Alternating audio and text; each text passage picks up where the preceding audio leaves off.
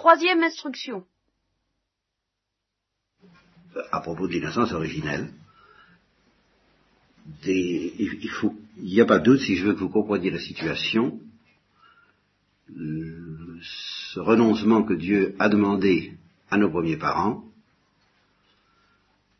euh, le caractère euh, décisif et profond et, à la fois facile et difficile de ce renoncement, si je veux qu'un jour plus tard, quand nous aurons parlé davantage, vous compreniez que nous n'avons pas d'autre problème à, résoudre que celui-là, dans des conditions différentes, évidemment, tellement différentes à première vue que nous avons l'impression que ce n'est pas notre problème, que ça ne peut pas être le problème pour nous, eh bien, il faut que je vous explique la situation.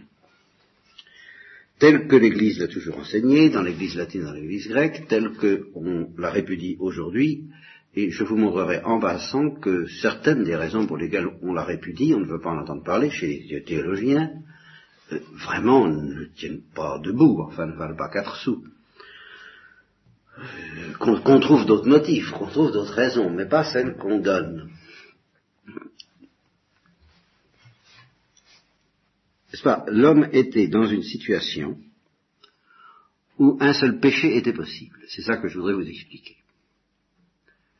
Tous les autres étant impossibles. Nous, c'est pas pareil. Toutes sortes de péchés nous sont possibles. Et alors nous avons donc l'impression que le problème n'est pas le même pour eux que pour le premier parent, et c'est pour ça que j'éprouve le besoin d'y regarder de plus près, afin que nous comprenions que, au fond, c'est quand même le même problème pour nous. Les privilèges de l'innocence originelle se réduisent à deux, en fin de compte. Premièrement, ce qu'on appelle une nature intègre, et voilà, je vous explique ce que ça veut dire. Et ça, c'est, c'est certainement le privilège le plus précieux, et euh, c'est le seul que nous retrouvons, que les saints retrouvent intégralement, ou presque. En tout cas, certainement la Sainte Vierge, certainement le Christ, et des gens comme Thérèse de l'Enfant Jésus ne sont pas loin euh, choisissez votre saint préféré, regardez-le de près, et vous retrouverez euh, quelque chose, au moins vers la fin de sa vie, de ce qu'on peut appeler une nature intègre. Alors le, second privilège, c'est euh, ce que j'appellerais la préservation à l'égard des accidents. Nous verrons ça ensuite. C'est celui qui nous fait le plus d'impression, qui fait le plus conte de fées, le plus miraculeux, le plus irréel aux yeux des théologiens modernes, et c'est le plus bénin et le plus banal et le plus facile à comprendre, justement, si on regarde les choses sérieusement. Le, premier est beaucoup plus mystérieux et euh, beaucoup plus sérieux aussi. Qu'est-ce que c'est qu'une nature intègre? Bah, C'est d'abord c'est une nature en état de grâce. Je vous ai parlé de l'ordre de la grâce la dernière fois. Ça veut dire une créature qui est dans l'amitié de Dieu, qui est habitée par Dieu, qui est habitée par la vie trinitaire, qui est habitée par le Saint-Esprit, appelez ça comme vous voudrez, qui est habitée par l'amour de Dieu, qui prie facilement, rappelez-vous ce que je vous disais, et qui aime facilement ses frères, cette innocence originelle que Dostoevsky décrit très bien dans le, le petit, la nouvelle que j'ai évoquée ce matin. Il est en état de grâce. Il s'agit de l'ordre de la grâce. Je me rappelle que la dernière fois, j'ai peiné pour essayer de vous faire comprendre la différence entre l'ordre de la grâce et l'ordre de la gloire. C'était un petit peu rapide, un peu prématuré, nous y reviendrons longuement, mais enfin, pour le moment, euh, n'insistons pas là-dessus, ils étaient en état de grâce, ils étaient dans l'amitié divine. C'est tout, j'en dirai pas plus. Mais, ce qui est très différent avec nous, c'est que sous la l'emprise de cette amitié divine, de cette oraison permanente, si vous voulez, toute leur nature était unifiée sans difficulté.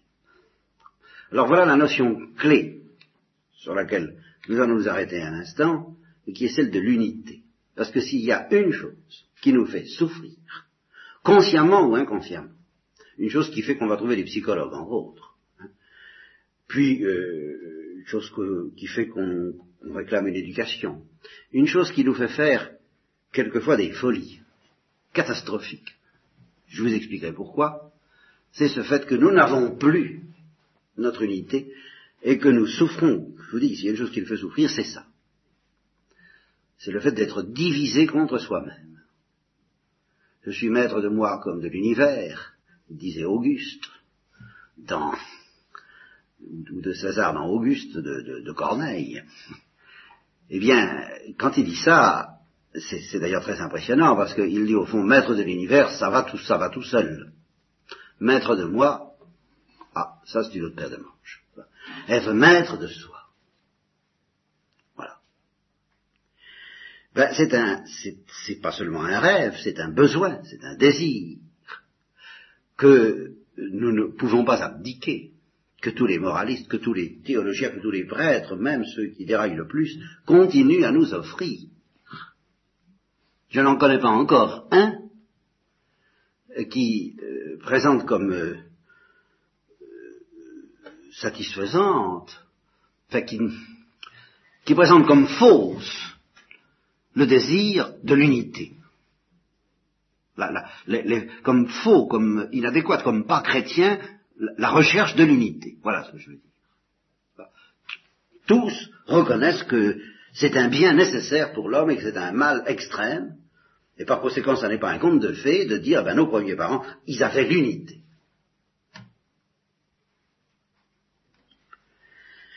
Nous, nous sommes désagrégés.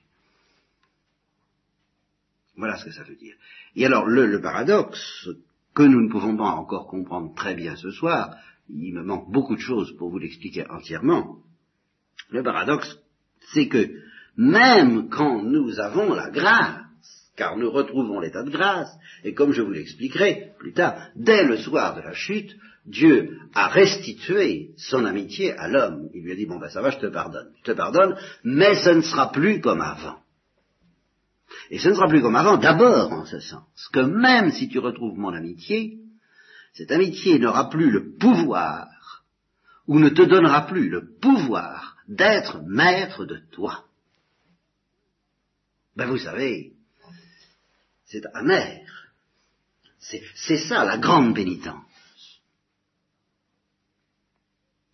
Et, le reste, je ne dis pas que le reste serait peu de choses, mais enfin le reste aurait une, toute autre signification, une toute autre couleur, une toute autre portée, je crois vous l'avoir déjà dit, si nous savions qu'en face de toutes les épreuves qui vont se présenter à la suite du reste, c'est-à-dire la fait qu'on ne va pas être protégé des accidents, bon, on était protégé des accidents, ils étaient protégés des accidents, on les pu. Bon, pas de la même façon. J'y reviendrai. C'est, bon. Euh, il en résulte des épreuves, il en résulte des souffrances, il en résulte des angoisses, il en résulte des craintes, il en résulte la mort. Bon. Mais si en face de tout ça, nous avions l'assurance, la possibilité aisée de rester maître de nous, bon, hein, ce serait demi-mal. Tandis que c'est pas le cas. Nous sommes désagrégés, même en état de grâce, il y a les régions les plus profondes, les plus spirituelles de notre être, celles dont Paul dit eh bien, euh, j'aime, j'aime le bien, j'aime les grandes choses, j'aime la vérité, j'aime l'amour, j'aime la beauté, j'aime le bien, euh, j'aime la vie, j'aime ce qui est vrai, et puis, et puis, eh ben, puis il y a le reste. Il y a le reste qui fait que dans certains cas caricaturaux ou pathologiques dont je vous parlais un peu ce matin, il y en a qui arrivent à mener une vie double, pas? Il a y trouver une sorte de complaisance dans le fait même de mener une vie double ou triple, c'est ça, alors là, ça devient vraiment maladif. Mais sans mener une vie double, nous sommes doubles. Et justement, faites attention, nous ne sommes pas triples, nous sommes doubles. Et euh, nous sommes doubles, et en même temps nous sommes multiples. C'est-à-dire qu'il y a quelque chose en nous qui tend vers le bien, et puis il y a quelque chose en nous qui ne tend pas vers le bien, disons, pour, le moment, et puis ce quelque chose en nous qui ne tend pas vers le bien est lui-même livré à des forces contradictoires. Tantôt on veut dominer, tantôt on veut se réfugier, tantôt on veut travailler, tantôt on veut se reposer, tantôt on veut aimer, tantôt on ne veut pas aimer, tantôt on veut être fort, tantôt on veut être faible, enfin ça, et, on ne sait pas ce qu'on veut, on, est en pleine division avec soi-même et puis division les uns avec les autres. Quoi C'est la tour de Babel, la tour de Babel entre les hommes et la tour de Babel à l'intérieur de nous. C'est la désagrégation de toutes les forces psychiques qui nous animent. il n'y a plus d'unité possible. Et alors, retenez bien ce que je vais vous dire, parce que euh, ça c'est ce que j'appellerais, j'en parle dès maintenant, mais j'anticipe, c'est ce que j'appellerais le châtiment mélancolique. Je vous expliquerai pourquoi j'appelle ça le châtiment mélancolique, n'est-ce pas? Mais vous allez déjà comprendre un peu ce soir. Supposons quelqu'un à qui Dieu dit, voilà, je te rends mon amitié, mais ce ne sera plus comme avant. C'est-à-dire que tu étais maître de toi, tu ne vas plus être maître de toi. C'est quand l'unité que tu avais, il va falloir la reconquérir lentement, douloureusement, patiemment, à coup de renoncement. Car si tu es fidèle à mon amitié, mon amitié te restituera l'unité, mais elle te la restituera lentement, au long des années, dans la patience. Vous, vous, vous referez la conquête de vos âmes. C'est ça que ça veut dire. Hein. celui qui porte du fruit, c'est celui qui, dans la patience, reconquiert son empire, qui a été perdu par la faute, alors de nos premiers parents. Ça, certainement. Tu reprendras progressivement possession de toutes les forces instinctives, de toutes les forces imaginatives, de toutes les forces sensibles, de toutes les forces intellectuelles qui échappent à cette emprise de ma grâce. La grâce est là, elle n'est pas morte, je me mets dans cette hypothèse. Mais elle n'est pas suffisante tout de suite pour que tu puisses agir, sentir, penser, vibrer à tout instant en harmonie avec cette grâce et avec cette amitié. Alors, tu as de l'amitié pour moi, et puis, cinq minutes après, eh bien, tu fais comme les disciples dans l'évangile, tu t'insurges. Tu t'insurges parce que telle chose n'est pas juste, tu es jaloux, tu es coléreux, tu es impatient, tu es égoïste, tu es mesquin, tu es tout, ce qu'on voudra, tu es gourmand, tu es sensuel, tu, es ambitieux, et, puis, et puis mon amitié là-dedans, ben, euh, c'est pas, elle n'est pas perdue, mais voilà, euh, elle ne règne pas. Bon, alors, tu vas donc accepter ça. Et je te signale d'ailleurs, en, prime, en corollaire, et c'est en cela que justement la situation finalement va revenir au même que celle de nos premiers parents, ça va être finalement le même problème, mais là j'anticipe encore un peu, je vous expliquerai ça mieux plus tard. Cette reconquête lente et douloureuse de toi-même sous la motion de la grâce se fera à coup de renoncement. C'est-à-dire qu'à chaque fois que tu renonceras à quelque chose sous la motion de la grâce, tu gagneras un peu d'unité. Celui qui veut sauver son âme la perdra, celui qui perdra son âme, c'est-à-dire qui renoncera, même à l'unité d'une certaine façon, même, et nous allons voir pourquoi, celui qui renoncera à tout, à toute chose progressivement, à telle, chose qui va le détourner de mon amitié en faveur de mon amitié, il reconquérera son âme. Si tu, tu renonces à tel objet qui te tente, par amour pour moi, eh bien, c'est autant de gagner c'est un pas de plus vers l'unité. En gros, comment tu euh, retrouveras au terme de cette longue et lente marche de sanctification, justement, la sainteté, c'est-à-dire l'unité. Et je, définis la sainteté pour le moment sans distinguer, comme je l'ai fait la dernière fois, entre l'ordre de la grâce et l'ordre de la gloire. La sainteté en général, que ce soit dans l'ordre de la grâce ou dans l'ordre de la gloire, c'est l'unité retrouvée sous la motion, sous l'emprise de la grâce. Et ça se fait à coup de renoncement. Il n'y a pas d'autre chemin. Tout au moins conforme à la grâce. Or, je suis obligé. Voilà quelqu'un à qui Dieu dit ça. Il lui fait le topo. Hein il lui fait un, un croquis. Il lui dit passe-moi un tableau noir avec de l'ardoise. Tu trouveras, de l'ardoise par là. Bon, passe-moi de la crête, tu trouveras de la crête par là. Hein, il y a les mines, c'est pas des mines, enfin des, gisements d'ardoise et des gisements de craie. Bon, je vais te faire un petit dessin. Voilà la situation tu retrouves mon amitié, mais dans une nature désagrégée, et en vertu de cette amitié, à chaque fois que l'occasion se présente, tu te renonces. Ou tu renonces, tu, tu, cherches pas à faire le malin, tu te renonces pauvrement, lamentablement, euh, aidé par ma grâce, et à chaque fois que tu te renonces, tu reconquiers un peu ton unité. L'image à laquelle je pense assez irrésistiblement dans cette affaire, c'est celle de l'Espagne, envahie par les morts, les Arabes au temps de d'Avila, et l'histoire de la Reconquista au temps de Saint-Dominique aussi, où petit à petit, bien, cette terre envahie par les, ce qui étaient les non-chrétiens, disons, hein, les infidèles, eh est reconquise lentement, douloureusement, péniblement, au long des siècles. Eh bien, c'est ça, l'Espagne, c'est nous-mêmes. Il faut opérer la Reconquista, à coup de renoncement. Alors, voilà, le, monsieur, qui sera, nous en parlerons plus tard, Abel ou Cain, euh, on lui dit, voilà, bien. Or ce monsieur, eh bien justement, il peut être tenté de retrouver l'unité par un autre chemin. Euh, qui, n'aime pas ce manque d'unité, ça, ça va de soi. Personne n'aime être désagrégé. Mais il peut être tenté, et ceci, nous encore, de nos jours, de reconquérir l'unité à l'aide d'autre chose que le renoncement. Or, il n'y a pas 36 solutions, il n'y en a que deux pour reconquérir l'unité perdue, il n'y a que deux forces possibles, il n'y a que deux moteurs possibles, il n'y a que deux ciments possibles de l'unité. C'est l'amour qui s'exerce dans le renoncement, ou, eh, évidemment, on est bien obligé de lâcher le grand mot, l'orgueil. Il n'y a pas 36 façons, il y en a deux. Alors ce sera évidemment sur l'air de j'y arriverai. J'y arriverai à quoi? Eh bien je me donnerai un but dans la vie. Et je subordonnerai tout à ce but, à la force du poignet. Voilà. Donc je m'unifierai, et de fait. Le pire, c'est qu'on peut y arriver. Je ne vous le souhaite pas. Il faut un secours, là aussi. Mais alors c'est un secours du démon. Pour y arriver. Parce que la plupart d'entre nous, ben, la plupart d'entre nous sont justement des pauvres types qui, aussi bêtement, dans cette recherche de l'unité entre le renoncement et l'orgueil. L'éducation que nous recevons et que nous donnons à nous-mêmes est une espèce de mélange euh, d'honnêteté, de propreté, d'authenticité, donc de renoncement, et puis de volonté d'y arriver à un certain résultat, et qui est évidemment de l'orgueil. Ce résultat que l'on vise et autour duquel on veut unifier la vie, ça peut être quelque chose de très élevé, jusqu'à la sainteté même.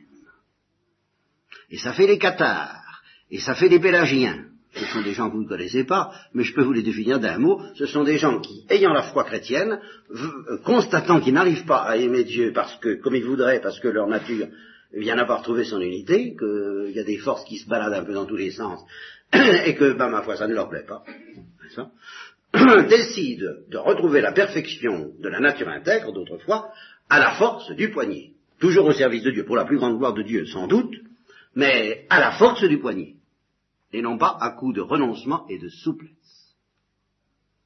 Alors ça donne, ce sont des gens qui sont dans la main du démon, s'ils vont jusqu'au bout, je vous préviens.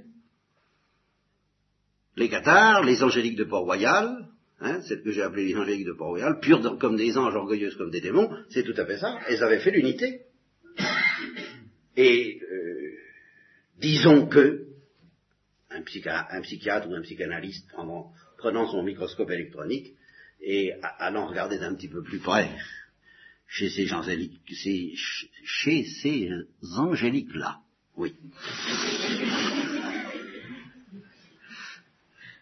Euh, dirait où, en fait d'unité, c'est pas si brillant que ça en a l'air. C'est, c'est du replâtrage, c'est très apparent. C'est pas solide, c'est pas réel, c'est pas vrai, ça sonne creux eh bien je dirais, bienheureuses ces angéliques-là. Elles sont pas fichues. Précisément, précisément parce qu'elles sont fichues au plan humain. Ça va, ça va, précisément parce qu'elles n'ont rien réussi à faire de solide au plan humain, ça va s'agréger, ça va tomber, elles vont en voir de toutes les couleurs, elles vont se casser la figure.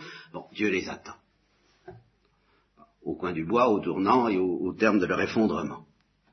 Mais le même petit psychanalyste électronique, ira peut-être devant tel ou tel de ces angéliques de Port-Royal, aïe aïe aïe, mais c'est qu'elle y est arrivée. Mais c'est que c'est solide, ça va faire. Elle a vraiment retrouvé une unité psychique. Alors celle-là, je la plains, parce que celle-là, alors, elle est vraiment dans la main du démon. Alors ça, c'est moi qui le dis. Vous comprenez? Ça, ça n'existe pas. Une unité qui n'est pas faite sous la motion du renoncement ou de l'amour, ou bien c'est du toc, eh ben tant mieux. Seulement, tant pis pour la psychologie. Hein Ou bien c'est vrai. Et alors c'est terrible. C'est l'unité des démons, tout simplement. Car les démons ont un psychisme unifié. C'est de toute leur force, c'est de tout leur être, c'est de toute leur volonté, sans faille, qu'ils ont dit non. Ils sont unifiés. Ils ne sont pas unifiés avec Dieu. Ils sont unifiés avec eux-mêmes. Il n'y a pas de contradiction à l'intérieur d'eux-mêmes. Il n'y a pas de, a pas de fissure, il n'y a pas de point faible, il n'y a pas de brèche. C'est inentamable. Heureusement que c'est très rare dans la nature humaine. Mais tout en étant très rare comme réussite, bah, c'est très fréquent comme tentation. Et c'est pour ça que je vous mets en garde. Parce que si vous êtes ici, c'est que tous, vous avez envie de retrouver une certaine perfection, euh, une certaine promotion morale et spirituelle, donc une certaine unité. Alors je vous préviens, il y a deux moteurs, il y a deux, il y a deux carburants qui sont à la base de l'unité. C'est l'orgueil et le renoncement. ce sont deux carburants contradictoires. Et nous verrons, nous y reviendrons après, que c'est justement le moteur du deuxième péché, le péché de Cain, c'est justement d'avoir refusé les conditions de la reconquête de l'unité à base du renoncement et d'avoir voulu justement en faire une question d'orgueil. Et ça a abouti au meurtre d'Abel. Abel rapide, hein et nous, sommes dans des choses très très sérieuses et qui, sont, et qui décident de toute notre vie. C'est là où il faut faire ses choix. C'est pour ça que ces, ces personnages, Adam, Ève, Cain, Abel, il faut les regarder de très près. Et puis il faut, faut, faut, faut, savoir, c'est comme à la roulette, sur quoi on mise? Où est-ce qu'on met ses billes? Hein? Faire très attention. Et les seules billes possibles, ça n'est pas Adam et Ève, parce que c'est plus question pour nous. Alors c'est Abel ou Cain. Et Abel, c'est quelqu'un qui a justement accepté que l'unité de la nature humaine soit perdue. Si je vous en parle de l'unité de la nature intègre, c'est pour vous dire nous ne l'avons pas. Et c'est pour vous dire, et j'y reviendrai beaucoup, c'est à coup de renoncement, de ce renoncement dont nous allons parler à propos de nos premiers parents, et qui n'ont pas su accepter, eux, nos premiers parents, mais ils avaient une nature intègre. Ils l'ont perdue parce qu'ils n'ont pas été jusqu'au bout du renoncement. Mais au départ, ils l'avaient. Nous, nous ne l'avons pas. Et nous la retrouverons à coup de renoncement ou à coup d'orgueil. Attention. Et si nous essayons de la retrouver comme ça risque d'être, à l'aide d'une espèce de mélange des deux, eh bien psychiquement, euh, ça ne tiendra pas. C'est un mélange détonnant, c'est un mélange explosif, c'est un mélange qui se détruit lui-même, et il faudra bien qu'un jour ou l'autre on choisisse euh, parce que l'un détruit l'autre. Le travail que fait le renoncement, l'orgueil le détruit, le travail que fait l'orgueil, le renoncement le détruit. Alors, des gens qui s'appuient sur ces deux choses-là aboutissent pas à grand-chose en fait d'unité, ils aboutissent à une unité apparente. Ça marche pendant quelque temps, c'est du sable. La maison est construite sur du sable. Vient la tempête et ça s'effondre. Alors, euh, là, c'est pas la catastrophe, puisque je vous répète que Dieu vous attend au terme de cet effondrement, mais enfin, ne perdons pas trop de temps car elle passe la figure de ce monde. Donc, essayez tout de même, dans l'idée que vous ferez de la vie chrétienne, d'éliminer l'orgueil. C'est pas si facile que ça. Cet orgueil qui voudrait, qui, est très humilié de ne pas, parce que c'est très humiliant de ne pas être un. C'est très humiliant de dire avec Paul, le bien que j'aime, je ne le fais pas, le mal que je déteste, je le fais. C'est très dur. Et devant ça, on a envie de dire, ah non, ça ne sera pas. Ah, d'accord, ça ne sera pas. Eh ben, pour le moment, ça sera. Un jour, ça ne sera pas. Mais grâce à quoi? Au renoncement ou à l'orgueil? Attention. Qu'est-ce, quel est le carburant que vous allez mettre dans la machine pour que la machine retrouve son unité? Quel est le ciment que vous allez utiliser? Quand je dis le renoncement, c'est l'amour, parce que l'amour s'exerce par le renoncement. Bon. Donc voilà ce que c'est qu'une nature intègre, c'est très enviable, c'est très fascinant, c'est tellement fascinant que personne n'y renonce, je vous le répète. C'est une nature, alors qui sous la motion de la grâce, donc de l'amour, pas de l'orgueil, euh, je dirais, n'a pas de tentation. Vous vous rendez compte? Vous, vous, vous vous rendez compte? N'a pas de tentation. C'est inouï. Il y aura une tentation pour nos premiers parents, une seule, un problème, un seul, un danger, un seul. Mais tous ceux que nous connaissons habituellement, qui font que nous sommes sollicités à U et à Dia, à droite et à gauche, en haut et en bas, dans les spirituels et dans le charnel, dans l'orgueil, dans l'égoïsme et dans l'orgueil et dans l'amour, enfin tout ça, ça n'existe pas. Cette nature est une. Là où elle a dit oui, elle a dit oui. Elle a dit oui à Dieu et tout, elle, règne paisiblement sur toutes ses forces qui lui obéissent, comme c'est évidemment très agréable, très enviable. Pour nous, c'est ça la sainteté. Eh oui, bien sûr. Mais attention, c'est sous la motion de l'amour de Dieu. Voilà le premier privilège qui s'appelle une nature intègre. La Sainte Vierge a retrouvé ce privilège dès l'Immaculée Conception, le Christ, bien entendu, dès sa conception aussi. Les saints le retrouvent au terme d'un long combat et dans des conditions, quelquefois, d'un long combat, quoique Jean-Baptiste, il semble qu'il l'ait eu très tôt, lui aussi, peut-être dès la visitation, dès le sein de sa mère par conséquent. Euh, Saint Joseph l'a eu de très bonne heure également. Enfin, euh, les, saints, les, privilégiés, les prédestinés à ça, certains ont retrouvé cette nature intègre. C'est pas du cinéma. Ça, existe. Et à chaque fois que nous rencontrons des hommes de paix, des pacifiques, des patients, nous nous sentons que justement ce sont des, rochers, que les choses ne vont pas les ébranler comme ça, qu'on ne va pas les, les, détourner comme ça de leur, je, dirais, de leur patience obstinée. Vous voyez? Bien, nous nous retrouvons un peu quelque chose de ce que devait être la nature intègre. Bon. Voilà le premier privilège. Le second, c'est la préservation des accidents. Alors celui-là nous fait beaucoup plus d'effet, et il est beaucoup moins important. Enfin, tout de même, il faut que je vous en dise un mot, parce que ça fait tellement cinéma de dire que nos premiers parents étaient immortels, il avait qu'à prendre du fruit de l'arbre de vie, et puis pof, ça fait continuer comme ça, que euh, les théologiens actuels n'en veulent plus. Alors, je vous laisse vos chances, vous ferez ce que vous voudrez, vous me croirez ou vous ne me croirez pas. Euh, je vous assure que c'est la tradition de l'Église. Je vous laisse, mais je vais vous donner vos chances en vous présentant ça d'une manière telle que vous n'aurez qu'à décider vous-même si ça paraît du cinéma ou pas. Une chose est de savoir si c'est vrai ou si c'est pas vrai. Bon, ça, c'est une question de foi. Et puis, une chose est de savoir si c'est vraisemblable. Car aujourd'hui, on ne fait pas de ça en disant ça n'est pas vraisemblable. Bien, je vais essayer de vous le présenter d'une manière qui va vous rendre la chose vraisemblable. Qu'est-ce que ça veut dire que l'homme est mortel? Naturellement mortel. Car c'est ce qu'on dit. Hein Et qu'est-ce que ça veut dire que nos premiers parents étaient immortels Eh bien, je réponds à la seconde question. Nos premiers parents étaient mortels. Voilà, d'après la foi et d'après la tradition de l'Église, nos premiers parents étaient mortels. Ils n'étaient pas immortels au sens cinématographique que peut-être vous avez eu la tentation de donner à ce mot, ou mythologique. Ils étaient mortels. Ils étaient mortels comme vous et moi. Et ceci en deux sens. Premièrement, ils n'étaient pas destinés à ce que ça dure indéfiniment comme ça ce qui est tout de même le premier sens dans lequel nous sommes mortels.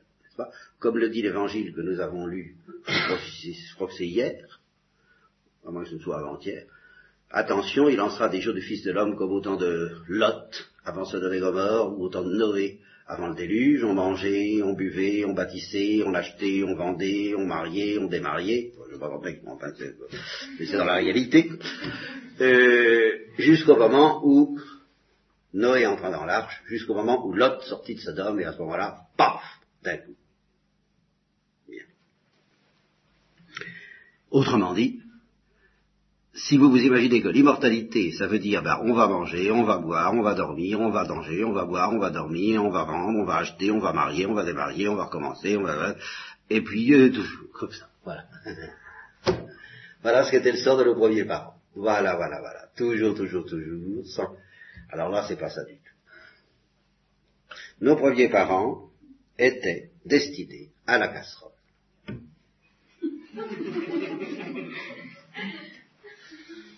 Voilà. Ça, mais ça, c'est la tradition de l'Église. Hein. À la casserole. Vous savez ce que c'est que la casserole? C'est la casserole dont je parle, c'est enfin, qu'est-ce qu'un encensoir? Celui dont nous sommes servis péniblement hier soir. eh bien, c'est une casserole. C'est tout à fait la casserole dans l'image qui est la figure de, de nous-mêmes. Nous sommes le charbon ou l'encens et nous sommes destinés à brûler un jour de gloire, justement. Nous sommes destinés, et nos premiers parents étaient destinés, à la casserole de gloire. Ça me rappelle quelque chose C'est une histoire de science-fiction. Complètement idiote d'ailleurs, je vous préviens. Mais enfin, plus on fait de la théologie difficile, plus il faut savoir se détendre un peu il, s'agit d'extraterrestres, bien entendu, qui ont débarqué sur la Terre et dont on ne comprend pas le langage. Et alors, ils ont un comportement très déconcertant, ces extraterrestres, parce qu'ils apportent à l'homme tous les moyens possibles et, imaginables de développement. Ils, ont manifestement une civilisation, en tout, cas une bien supérieure à la technique des, terriens, hein, et ils leur apportent, enfin, ils arrivent comme des bienfaiteurs. Il leur donne tous les moyens possibles de se développer, d'éliminer les maladies, les épidémies, enfin tout, tout marche très très bien. Et de mieux en mieux grâce à eux. Oh, je sais pas, ils sont peut-être euh, deux, trois cents, ou, ou deux, trois mille, pas grand-chose. Mais alors ils amènent des moyens techniques tellement puissants que tout marche mieux sur la Terre. Et simplement, de temps en temps, ils invitent quelques privilégiés, n'est-ce pas, à faire le voyage avec eux, aller dans leur planète. Et alors, la plupart des hommes sont enchantés. Ils trouvent ça merveilleux. C'est une excellente affaire. Hein. Euh, la vie va mieux sur la Terre, et puis il y a plutôt la promesse quand même d'un avenir, d'un départ, de temps en temps. Il y a un départ tous les deux mois, enfin, pour l'inconnu. Enfin, c'est merveilleux. Et puis il y en a qui se méfient. Ils se méfient des esprits chagrins. Parce que ils n'ont pas réussi à, déchiffrer leur écriture, et c'est un point sur lequel les extraterrestres ne sont pas prêts, semble-t-il, à, offrir la méthode linguaphone ou l'audiovisuel pour, pour leur apprendre à, leur langage. Ils cachent leur langage. Ils comprennent très bien le langage des hommes, et ils parlent, ils parlent terrestre, tout terrien, et tout ce que vous voudrez, toutes les langues humaines, mais la leur, il euh, n'y a rien de fait. Hein. Alors, il y a des esprits chagrins qui se méfient, puis qui essaient de de déchiffrer le secret de leur langage, et ils réussissent à capturer un livre, ils réussissent à, piquer un livre en douce, un, ouvrage écrit en langue extraterrestre, et alors euh, ils se penchent là-dessus, ils cherchent, et ils ont fini par trouver le titre du livre. Je ne sais pas comment, mais ils ont, ils ont trouvé. Il y en a un qui est très intelligent, qui a réussi à reconstituer, il a obtenu le titre du livre, et c'est Comment servir l'homme. Alors les autres lui disent, bah tu vois bien. Bah, tu vois bien, qu'est-ce que je, cette histoire-là? Tu vois qu'ils sont pleins de bonnes intentions, en tout cas, il n'y a pas... Aïe, je me méfie. Continue à se méfier, faut que je vois ce qu'il y a dedans. Et alors il continue à creuser le livre pendant des mois, pendant que tous les autres profitent, et puis tous les, tous les, les départs s'accélèrent d'ailleurs, c'est tous les mois, c'est tous les quinze jours, c'est toutes les semaines, c'est bientôt tous les jours. Et puis un beau jour, il débarque, il leur dit, catastrophe, arrêtez tout, j'ai trouvé, je sais ce que c'est que ce livre, j'ai traduit. Eh bien, et alors? Et alors? C'est un livre de cuisine. Vous voyez?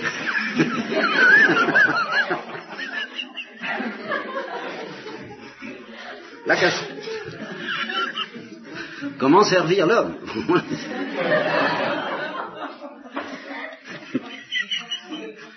Vous voyez? C'est, c'est la casserole. Et c'est quand même le, destin de nos premiers parents, c'était tout de même ça. Ce, voyage interplanétaire dont je parle, c'est tout de même la figure de ce que Dieu leur a, invité. Veux-tu que je te dévore? Veux-tu entrer dans mon amour? Veux-tu passer à la casserole? Veux-tu être brûlé par ma gloire? Ben, c'est ça, avec cette, la seule différence, c'est que dans le cas des extraterrestres, ils sont, par hypothèse, représentés comme maléfiques et comme n'ayant pas une fatalité tellement supérieure à l'homme que ça mérite, que l'homme se laisse dévorer par elle, tandis que dans le cas de Dieu, si ça mérite, ah oui, ça, ça vaut la peine, mais enfin, c'est quand même, euh, c'est quand même un holocauste. L'image est, beaucoup plus fidèle que ça n'en a l'air.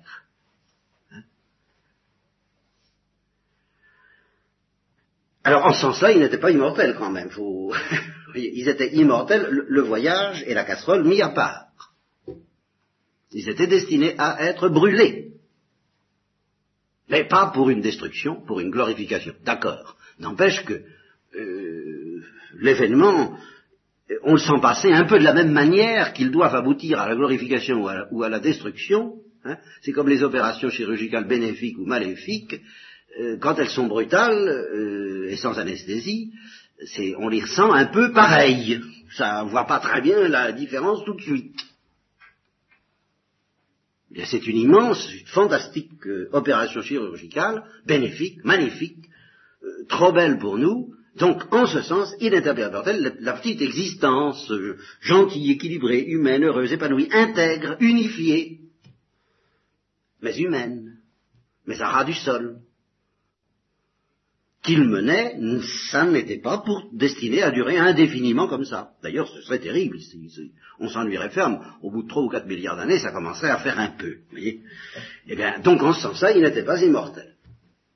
Voilà le premier sens. Deuxième sens, dans lequel je dis qu'ils étaient mortels comme nous. Eh bien, ils étaient vulnérables.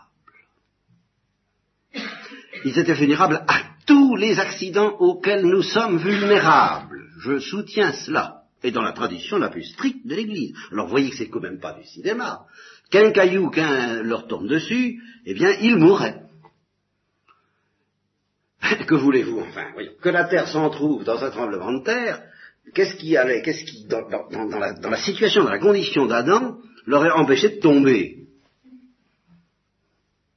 Un miracle? Ah bah oui, oui, peut-être un miracle, ça nous allons y venir, mais sûrement pas la condition humaine comme telle. Il était vulnérable, il était exposé à tous les accidents possibles et imaginables, y compris les accidents de voiture.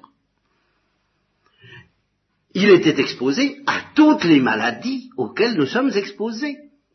Tous les virus, tous les microbes, tout ça, son corps pouvait en subir les attaques exactement de la même manière que nous. Et enfin, et enfin il était exposé, comme nous, à ce phénomène mystérieux sur lequel la science n'a pas dit son dernier mot, et euh, moi je ne sais pas ce que c'est que ce phénomène. Est-ce une maladie, c'est-à-dire une, euh, une, dégénérescence, une décadence, un phénomène, euh, est-ce un désordre, ou est-ce une évolution normale? Alors là, moi, mon idée, c'est que ça n'est pas une évolution normale, mais enfin, on peut en discuter. Ils étaient exposés, comme nous, au vieillissement je ne sais pas si on appelle ça la sclérose ou la nécrose des cellules, mais enfin c'est le phénomène du vieillissement, ça existe. Et ça prépare la mort. Dans, le cas où aucun accident n'est venu entre-temps infliger la mort, eh bien le vieillissement se charge de remplacer les accidents. Ils étaient exposés à tout cela. Là vous me direz, ben alors je ne comprends pas où est la différence. Ah ben écoutez, c'est extrêmement simple. C'est que Qu'est-ce qui fait que vous n'êtes pas encore morts, les uns et les autres, alors que vous êtes si vulnérables hein, Et quelques-uns d'entre nous, nous en savons quelque chose. Ben, c'est tout simplement que vous avez été protégés. Vous êtes exposés radicalement à un certain nombre d'accidents dont, en fait, vous avez été protégés. Vous ne, ben oui, mais bon, on ne sera pas indéfiniment. Mais justement, nos premiers parents n'étaient pas non plus destinés à être protégés indéfiniment, ils étaient destinés à être protégés jusqu'à l'heure du départ. Et puis c'est tout. Simplement, une protection beaucoup plus parfaite, beaucoup plus totale que la nôtre, et après. Qu'est-ce que ça signifie, la différence entre être protégé un peu ou protégé beaucoup? Comme si c'était plus difficile à Dieu de nous protéger tout le temps que de nous protéger une fois de temps en temps. Ceux qui ne veulent pas croire que Dieu puisse nous protéger de tout, ben, il devrait admettre qu'il ne peut nous protéger de rien. Et il ne devrait pas admettre un seul instant que quoi qu'il leur arrive, ils puissent se permettre de dire oh là là, je crois que j'ai été protégé ce coup-ci, parce que autrement, euh, ça serait terminé mal. Qu'est-ce que vous voulez? Il me semble que c'est à vous que je disais ça. Tous les cheveux de notre tête sont comptés. S'ils sont comptés, si, si, les cheveux de nos premiers parents étaient comptés, c'était tout de même pas étonnant qu'ils ne tombent pas. C'est pas, pas à vous que j'ai dit ça Non Eh bien alors je vous le dis. Hein.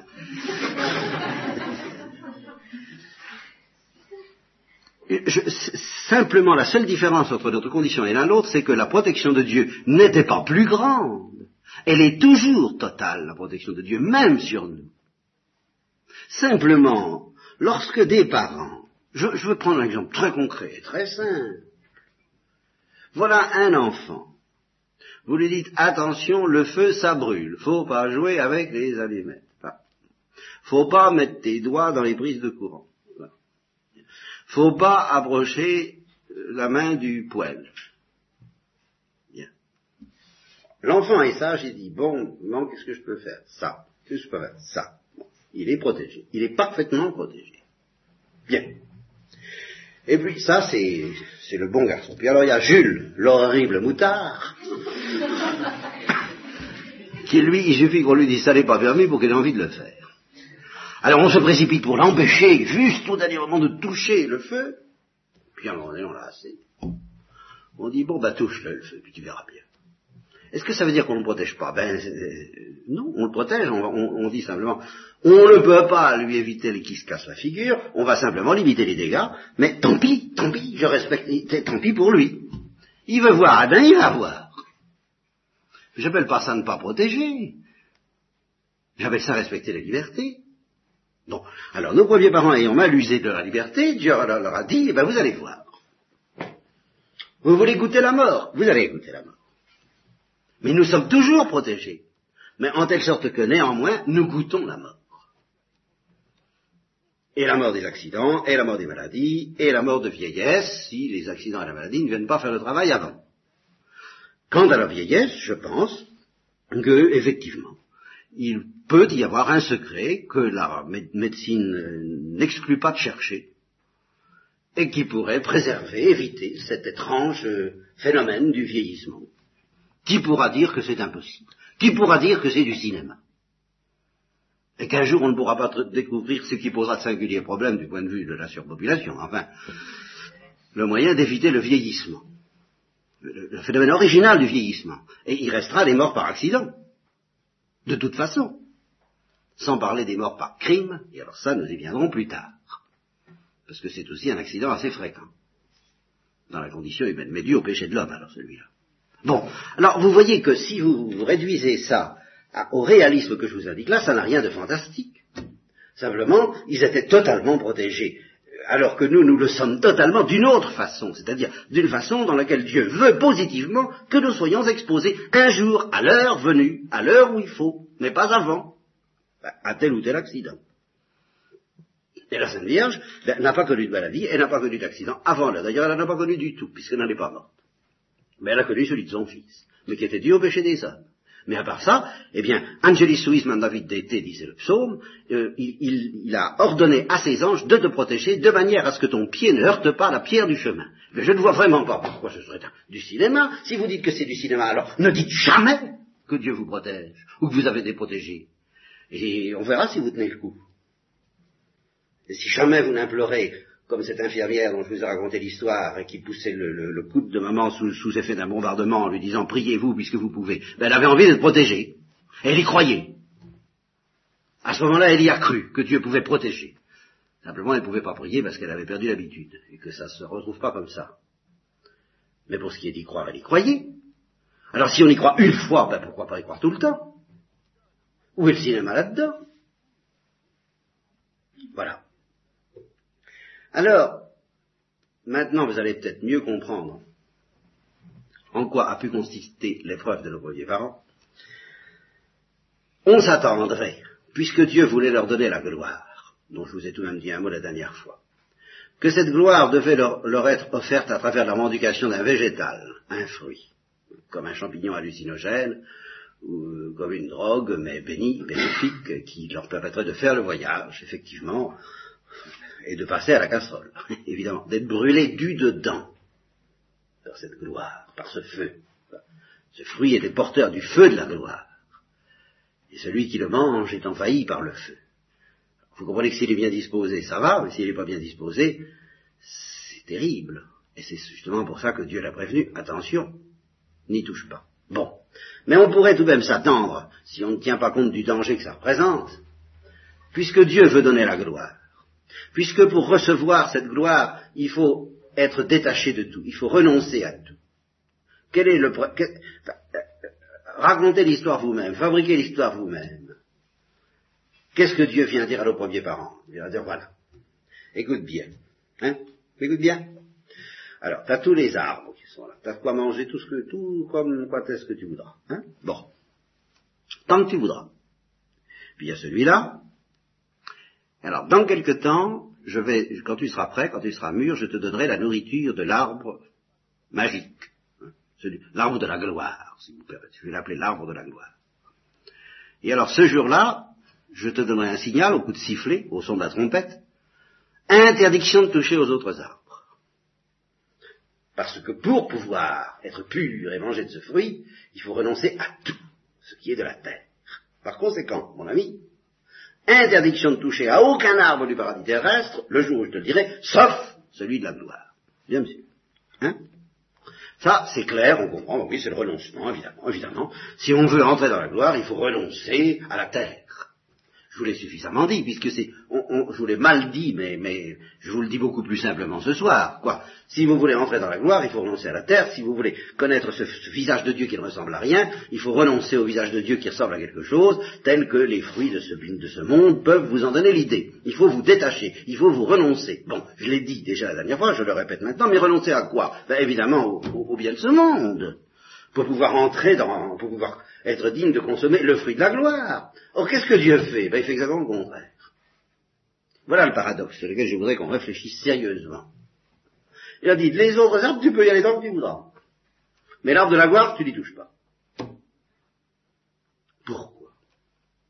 J'ai commencé à vous répondre la dernière fois, et je vous, je vous ai répondu parce qu'il y avait de plus difficile sur lesquels il va bien falloir que je revienne. À savoir que pour pouvoir recevoir justement le, le, fruit de l'arbre de la gloire, il fallait attendre l'heure. C'est ce que je vous ai dit implicitement il y a un instant même, dans la présentation pourtant, qui avait l'air très simple de la chose, à savoir, ben, je, vais te donner un vin, un, alcool, un viatique, une nourriture magique et mystérieuse, il faut que tu sois de taille, il faut que tu sois de force, il faut que tu aies la, maturité voulue pour être capable de recevoir cette nourriture. Alors, en attendant, bah, je vais te donner du lait avant de te donner de la viande. Bon, donc tu vas manger de tous les fruits du paradis terrestre.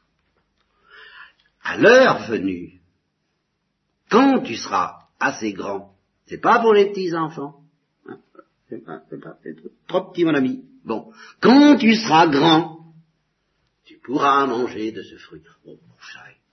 Mais c'est exactement ça que Dieu leur a dit. Vous direz, mais oui, mais enfin, soit, je veux bien admettre ça. T'es trop petit pour manger de l'ordre de la gloire, donc tant que tu es trop petit, tu n'y touches pas. Quand tu seras grand, tu y toucheras. Mais au moment critique, il doit leur dire, son de la trompette, interdiction de toucher aux autres fruits, de façon à être pur, le jeûne, en somme. c'est ça le principe du jeûne auquel nous pensons tellement, le jeûne qui permettra de toucher aux fruits de l'arbre de la gloire. Mais c'est là où justement ce que je vous ai dit sur la nature intègre doit vous faire comprendre que mais ce n'était pas nécessaire.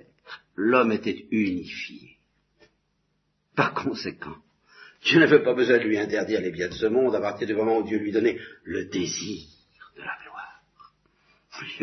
Il n'avait pas besoin d'un précepte. L'homme bouillait d'impatience